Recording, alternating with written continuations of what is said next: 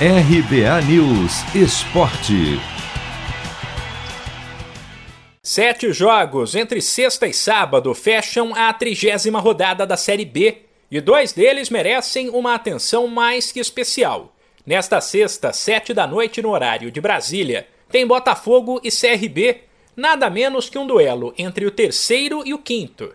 Detalhe: ambos somam 48 pontos, assim como o Goiás que já jogou nesta rodada, perdeu para o Náutico por 3 a 2 e aparece em quarto. Outra coisa, o vice-líder Havaí também já entrou em campo, empatou com a Ponte Preta por 1 a 1 e foi a 50 pontos. Ou seja, quem vencer de Botafogo e CRB assumirá o segundo lugar com 51 pontos. Destaque também para o jogo das nove e meia da noite desta sexta, entre o líder Coritiba muito perto de garantir uma vaga na elite, e o Cruzeiro.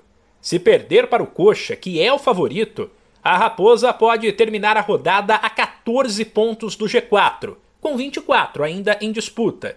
Aí, o retorno à Série A ficaria quase impossível, até pelo rendimento do Cruzeiro, que tem um aproveitamento de 41%. Sem falar que o time pode voltar a temer o fantasma do rebaixamento. Também na sexta-feira tem Vila Nova e Remo, às sete da noite. Já no sábado serão quatro jogos, com destaque para o Vasco. O time da Colina reagiu depois da chegada do técnico Fernando Diniz e do Meia Nenê.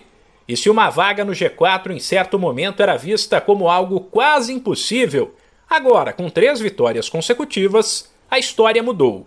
Caso vença o Sampaio Correia fora às nove da noite, o time chegará a 46 pontos e entrará de vez na briga pelo acesso.